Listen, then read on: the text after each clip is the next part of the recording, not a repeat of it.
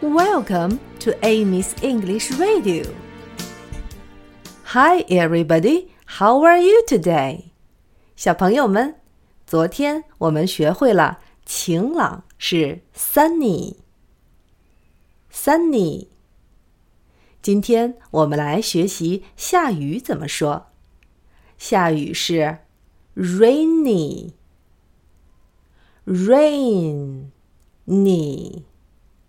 rain，你。rain, rainy, rainy, rainy。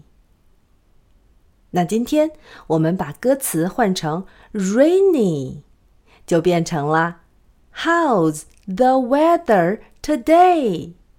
今天的天气怎么样？It's rainy. It's rainy. 下雨啦，下雨啦。